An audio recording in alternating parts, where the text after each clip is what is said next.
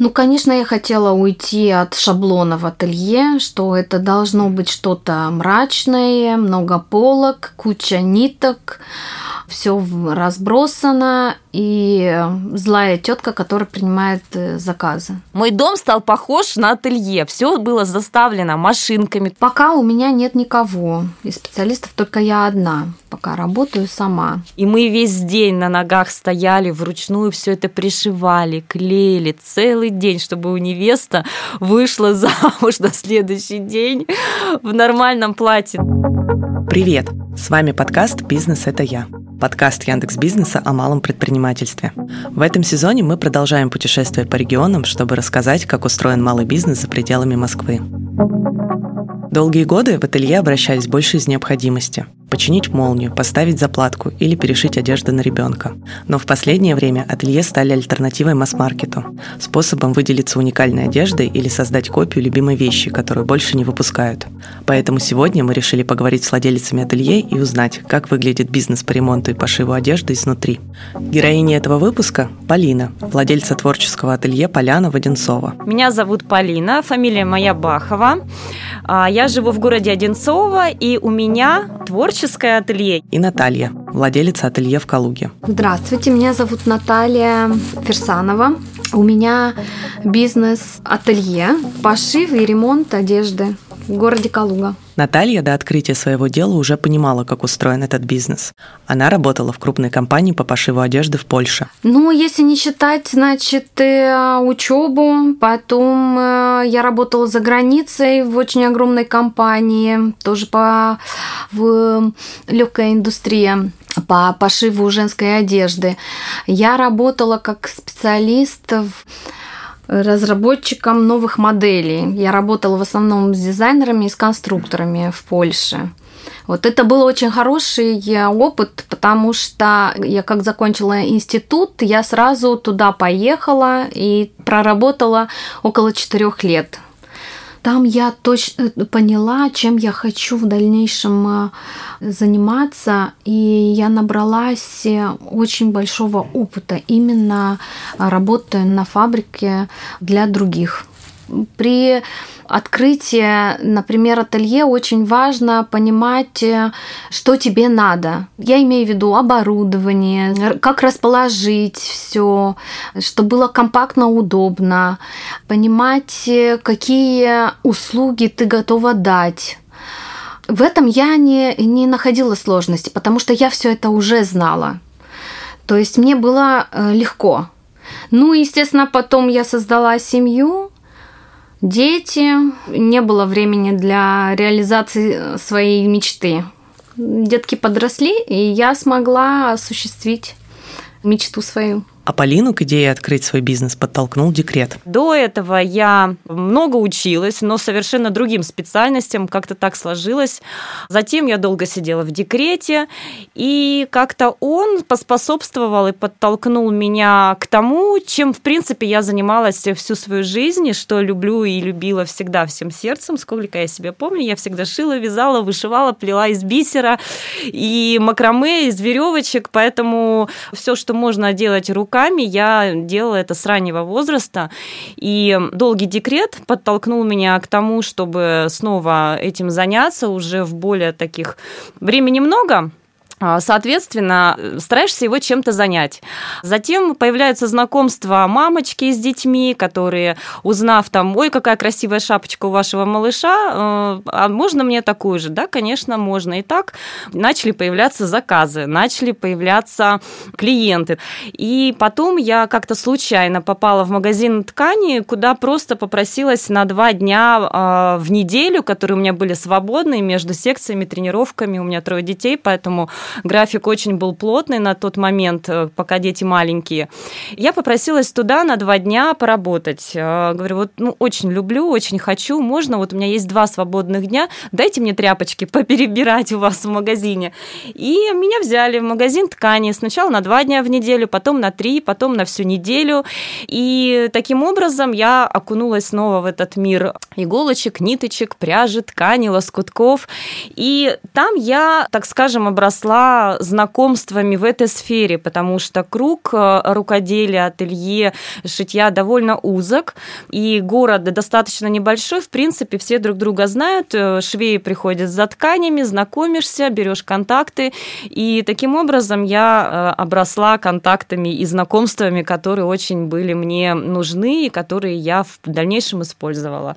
Ну и потом как-то само по себе пришло желание, а почему не попробовать что-то свое. Было очень страшно, было очень волнительно, потому что не было особо никакого опыта в этой сфере, не было материальной какой-то базы, было только огромное желание и какая-то внутренняя уверенность, что все получится, потому что к этому лежит душа. Предприниматели часто ищут помещение, думая о проходимости места. Будет ли клиентам удобно добираться и достаточно ли места разместить все необходимое оборудование. Но для Натальи важнее было быть ближе к семье. А еще развенчать стереотип о том, что ателье – это мрачное место в подвале без окон. Помещение я искала по принципу ближе к дому. Ближе к дому, потому что я не забывала о том, что я мать, мне надо за детьми приглядывать, чтобы было доступно и меня найти. То есть это недалеко от дома, недалеко от школы, недалеко от сада. Но так как они у меня школьники уже, мне очень легко с этим. Еще один нюанс, который был важен для меня при нахождении помещения, это доступность для своих клиентов. То есть э, я понимала, что район, где я живу, он развивается. Там очень много людей, которые ищут а, близко к дому услуги ателье, ремонт, пошив и все такое. Все, что с этим связано. Плюс ко всему, э, я всегда была мнения, что клиент, который ценит твою работу, твою отдачу, он и на край света за тобой пойдет. Ну, конечно, я хотела уйти от шаблона в ателье, что это должно быть что-то мрачное, много полок, куча ниток, все разбросано и злая тетка, которая принимает э, заказы. Может, я не права, но в большинстве случаев э, так оно и было. По крайней мере, со слов моих клиентов. Я, значит, э, когда нашла, значит, помещение, ну, с мужем нашли помещение, мы начали делать ремонт, я хотела там создать уют.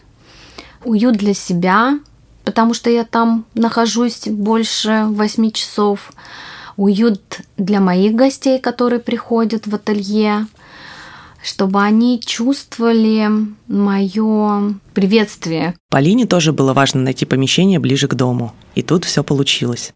А самой большой проблемой для нее, как и для многих наших героев, стал поиск команды. Самая большая проблема в этом деле, как в принципе и в любом, и в большом, и в более среднем, и в малом бизнесе, это, конечно, кадры. И так как швейное дело сейчас на данный момент, хотя очень востребованное, но специалистов в нем нет, потому что этому, а, нигде не учат, б, это довольно низкооплачиваемый труд, и старое поколение, которое еще что-то помнит и где-то учился, работает уже с неохотой, а, им уже не так хочется, ну, а молодежь, естественно, не идет, а если кто-то что-то знает в этом а, деле, то старается работать на себя, а не работать на кого-то. Поэтому а, самое сложное было найти специалиста. Я понимала на тот момент, что, конечно, я готова там какое-то время уделить этому сама, но так как ателье в основном построено на держится на ремонте одежды, а в ремонте одежды я не очень понимаю. То есть я могу пошить, в принципе, любую вещь. Я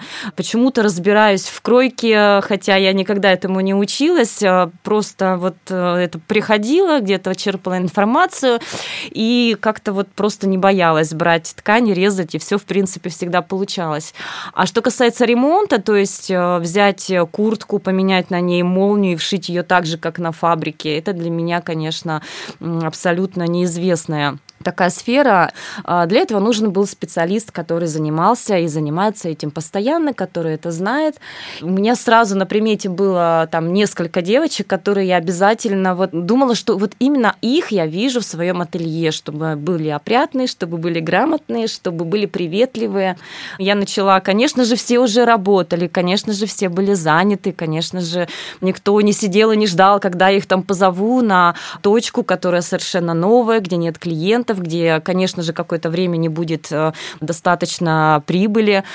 Я их очень э, очаровывала, уговаривала, очень я их э, зазывала к себе. Конечно же, я знала, на каких условиях работают другие ателье в городе и предлагала в чем-то более лучшие условия, чтобы их заинтересовать, заманить. В итоге в день открытия ателье у Полины все еще не было сотрудников. 1 марта на день открытия у меня работника не было. Но потом все-таки девочка пришла, посмотрела, ей все понравилось, условия ей подошли, мы с ней все обговорили, и она через, по-моему, там 4 дня она пришла ко мне на работу. И таким образом состоялось открытие ателье. Наталья до сих пор в поиске команды, поэтому в ателье она работает сама. Зато это помогло ей лучше понять запросы клиентов. В связи с тем, что я недалеко от жилых домов, это получается, что я больше работаю на ремонт одежды. Если пошив взять, то ко мне приходят, обращаются, значит, э, клиенты более изысканного вкуса, скажем так, которые не каждому доверят. И мне это очень приятно. Но по объему работы, конечно, ремонт и подгонка по фигуре это самое часто. Нет, на индивидуальный пошив, конечно, приходят меньше людей. Но это люди, которые точно знают, что они хотят, как они хотят. Трудно работать с людьми, с клиентами, которые первый раз шьют на заказ, потому что это поэтапный такой процесс. И не все на первой примерке понимают э, то, что они видят в зеркале. То есть я смотрю, я понимаю, мне понятно, что мне надо делать, да, что я вижу, а другим нет. Старые вещи приносят, хотят их как-то обновить. Э, есть такие тоже запросы. Очень часто обращаются девушки, которые покупают какие-то вещи в интернете, онлайн-магазинах то, что они получают, не всегда совпадает с тем, что на картинке, которые они рассматривали до этого. И мне приходится им помочь с тем, чтобы привести в какой-то приятный вид, форму, посадку, меняем иногда. Очень сильно э, я заметила, что обращаются еще девушки, женщины, у которых нестандартные фигуры. То есть эм, в России э, и вообще в странах вот постсоветские СНГ э, у них своеобразная форма, значит. Женщины бывают низкого роста, большой бюст, э, тонкая талия, бедра маленькие, и они вынуждены приходить, обращаться, чтобы привести в какой-то вид одежду, которую они хотят носить, им нравится, но они не могут ее носить. Вот тогда и обращаются. Я очень рада, что могу им помочь. Ателье не самый простой бизнес, и часто приходится работать в ускоренном режиме и не самых обычных обстоятельствах. Например, Наталья как-то сшила идеальное платье за три дня, а ткань выбирала по видеосвязи. Был такой случай, что девушка ко мне обратилась через соцсети. Хотела шить себе платье на день рождения. Но она нашла это платье в интернете, она поинтересовалась, если можно купить, но ей сказали, что нет ее размера. До ее дня рождения оставалось около четырех дней. У нее не было ни ткани, я ее ни разу не видела, то есть ее фигуру я не видела, ее саму, то есть э, не знала, с чем имею дело. Я почему-то согласилась ей помочь. Она меня очень попросила ей сшить это платье. Для меня это оказалось большой провокацией, потому что сшить платье незнакомой девушке за три дня это было невозможно. То, что невозможно, это все возможно, но это было трудно. Она так сильно хотела это платье, что она не могла пойти за тканью. Она попросила мужа чтобы он купил эту ткань. Муж со мной связался, мы выбирали через э, видеосвязь ткань. В тот же день она пришла ко мне, мы справились с задачей, мы все сделали, я все сделала, и я была очень счастлива. Э, не только счастлива, но я была собой довольна. И в то же время для меня это было неожиданностью, скажем так, что я на такое способна. А Полине однажды за день пришлось отремонтировать испорченное свадебное платье. Свадебные платья, которые нам привезла химчистка из Москвы, вот с такими огромными глазами, потому что у девушки завтра свадьба, они его как-то неправильно почистили, и с него отвалились с лифа все вообще бантики, бусины, броши, стразы, и мы весь день на ногах стояли, вручную все это пришивали, клеили целый день, чтобы у невесты просто вышла замуж на следующий день в нормальном платье. Героиня нашего видео-подкаста рассказывала, как открыла ателье по перешиву шуб в год, когда не случилось зимы. Но Полина говорит, что сезонность влияет не только на такие заказы. Запросы клиентов по ремонту одежды, они сезонные, конечно же. То есть, если это сейчас зима, то сейчас несут шубы, несут пуховики. В основном это то, что чаще всего ломается. Это молнии, да, замена молнии очень, конечно, дело дорогостоящее, но э, а, все-таки проще заменить ее, чем э, купить сейчас новый пуховик, тем более, если вещь очень дорогая и хорошая. Это шубы, конечно, тоже шубы – это самый дорогостоящий ремонт. Чаще всего ломаются на шубах крючки, мы их заменяем. То есть замена крючков на шубах. Если это 1 сентября, это осень, то это, конечно, подшив брюк у детишек, школьная форма. А если это ближе к Новому году или это к 8 марта, то, конечно, это платье. Женщины несут укоротить, заузить, расшить. Летом в основном футболки. А на каждый вид ремонта нужна своя машинка, которую мы постепенно тоже обретали, и теперь можем смело говорить, э, что мы можем и футболки вам ремонтировать на трикотажной машинке, и зигзаг у нас есть, и э, оверлок у нас есть. В принципе, любой вид ремонта мы выполняем и делаем. И, конечно же, штопка джинс э, наиболее такая тоже востребованная, когда протираются, и можно, в принципе, сделать так. Я это делать не умею, это делают мои мастера, но они делают так, что реально не отличишь, что джинсы, там, там была огромная дыра э, в цвет э, ткани, по полосе джинсовой нити, они накладывают строчку и делают просто какие-то невероятные вот эти вот штопки. Я не понимаю, как это происходит. Ни один бизнес не может работать без клиентов. Поэтому мы всегда спрашиваем наших героев, как они привлекают новых. Для Натальи главным каналом новых заказов стало сарафанное радио. Сарафанное радио – это самое популярное в моем бизнесе. Я заметила, что именно так ко мне, обо мне и узнают. Я пока не пробовала, я еще не готова заниматься таргетом. Мне предлагали, но я не готова к этому. То есть это с появлением, например, дополнительной помощи э, в виде специалиста, да, я смогу предоставить больше услуг, в смысле, что я осилю запрос, и только тогда а пока вот э, соцсети больше всего мне помогают, конечно. Ну, в основном я просто страницу развиваю, выкладываю фотографии, о чем-то там рассказываю, сторисы.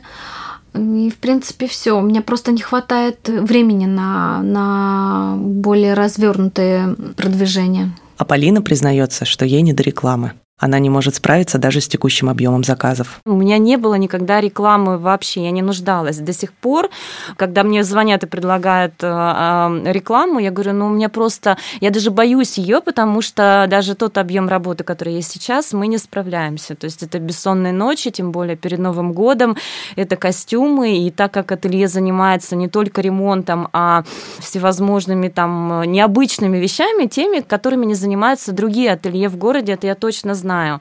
А, то есть мы ремонтируем вязаные вещи, мы шьем костюмы на танцевальные коллективы детские в городе, и шьем это недорого, и поэтому к нам обращаются. Плюс э, ко всему у нас э, проводятся мастер-классы для детей по творчеству, по выходным тоже. Я уже не знаю, уже сначала была одна группа, потом две. В, эти, в это воскресенье провела три группы, я поняла, что это уже... И еще звонят и просятся, и говорят, что а можно нам? Я говорю, у меня просто нет больше времени, мест, материалов э, и физических сил. Любой предприниматель рано или поздно сталкивается с проблемами в своем бизнесе. Для Натальи самое сложное – это отказывать клиентам. Очень сложно отказывать людям, когда ты понимаешь, что ты физически не сможешь им помочь. То есть, когда, например, есть э, много заказов, и ты понимаешь, что ты не сможешь одна все это сделать. Вот это самое сложное. То есть отказать клиенту, чтобы в том смысле, что клиент уходит от тебя разочарованным. Мне хочется сделать счастливых всех, кто ко мне обращается. Мне, знаете, приносит кайф, когда люди, гости моего ателье уходят довольные. И мне не обязательно, чтобы они мне говорили какие-то приятные слова, типа того, что спасибо большое, что вы спасли мою одежду или что-то вроде этого. Мне достаточно взглянуть в их глаза и понять, что мой клиент уходит довольным, счастлив, и он вернется. Вот это кайф. А для Полины главная сложность – научиться быть руководителем и перестать беспокоиться о том, чтобы всем было хорошо. Были сложности и понимание лично для меня с точки зрения человеческого фактора, потому что так как я это дело воспринимала не как бизнес, ну и до сих пор я так, в принципе, воспринимаю, но уже я научилась и считать деньги, и, и подходить к этому более так материально и, и, может быть, жестко, то вначале для меня было важно, чтобы всем было хорошо. И, допустим, моя первая сотрудница, я запрещала ей говорить, что я хозяйка ателье, мне это прям коробило. Она там мой работник. И это, честно говоря, немного неправильно, хотя мне там говорили опытные люди, что ты всегда должна понимать и четко разграничивать, что это работа, и человек на тебя работает, а ты им руководишь, и должна соблюдаться субординация. Конечно, это была очень большая ошибка моя, потому что человека подпустила очень близко к себе, и начались а, такие немножечко недопонимания, какие-то обиды, и потерялась грань, что вот это работа, а вот это там дружба, да, и отношения немного стали портиться, и потом мы все-таки расстались с этим человеком, но там сыграла еще роль и пандемия, и коронавирус, и многие такие другие факторы, но, наверное, это самая большая для меня ошибка, и сейчас до сих пор я стараюсь над собой работать э, и ставить себя в какие-то такие рамки, чтобы человек понимал, что он на работе, а я здесь главная. Со стороны кажется, что ателье довольно выгодный бизнес. Снял помещение, купил швейные машинки, нанял пару швей и жди скорой прибыли. Но на практике все не так, и многие ателье закрываются, так и не заработав. Но Полине удалось уже через год вернуть все долги и даже выделить себе один выходной. Что касается прибыли, окупился и отдала я долги, наверное, где-то, ну, сейчас я вспомню, через год, через год, да, а, я отдала долги уже можно с этого момента считать, что да, он стал прибыльный и стал окупаться. Через год мы сделали себе выходной, то есть если до этого мы работали каждый день, а, то потом мы сделали выходной, мы уменьшили время работы, а, сократили, ну, потому что уже чувствуется сразу, когда клиенты уже пошли на поток, когда они возвращаются, не раз и не два, они приходят и говорят, что мы будем ходить только к вам, и это действительно так. Они приводят, рекомендуют, когда приходят и говорят, что мы, мы по рекомендации к вам.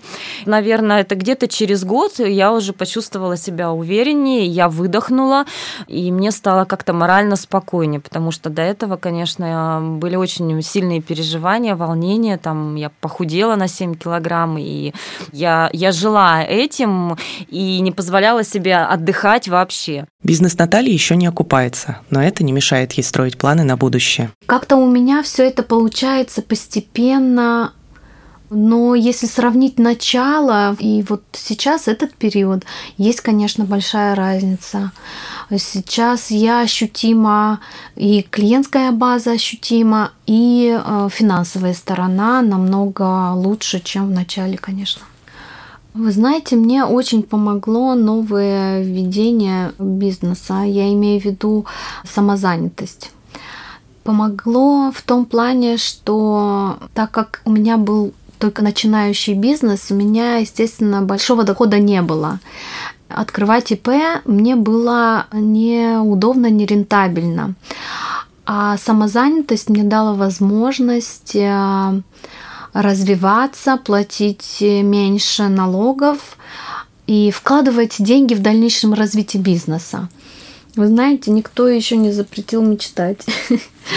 Я очень хочу э, дальше развиваться, открыть еще один ателье. Если получится, можно и больше. А, Все зависит от самого себя. Я думаю, что ничего не бывает невозможное. Если ты хочешь, ты этого достигнешь. Мне было бы проще открыть еще одно или два ателье тут в городе, так как я тут живу и мне тут удобно руководить. А про другие города я почему-то еще не подумала. Можно и об этом помечтать. Практически все наши герои говорят, что свой бизнес – это значит работать 24 на 7. Для кого-то это проблема но для Натальи и Полины нет. Они обожают свое дело и готовы проводить там все свое время. Некоторые думают, что если ты работаешь сам на себя, то у тебя куча времени, делаешь что хочешь, хочешь работай, хочешь нет. А на деле совсем другая история. Ты не можешь себе делать столько времени свободно, сколько ты хочешь.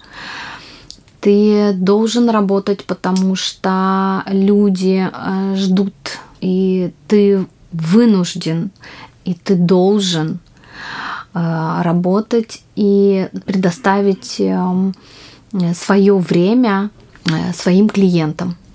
Свободное время это у меня роскошь. У меня единственный выходной это воскресенье, и я с удовольствием э, его провожу с семьей.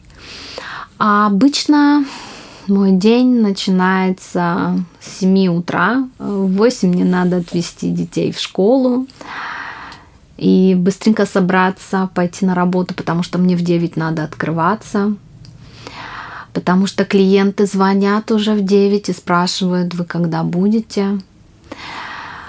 Все это время я нахожусь с 9 до 7 вечера в ателье, делаю любимую работу, занимаюсь любимым делом.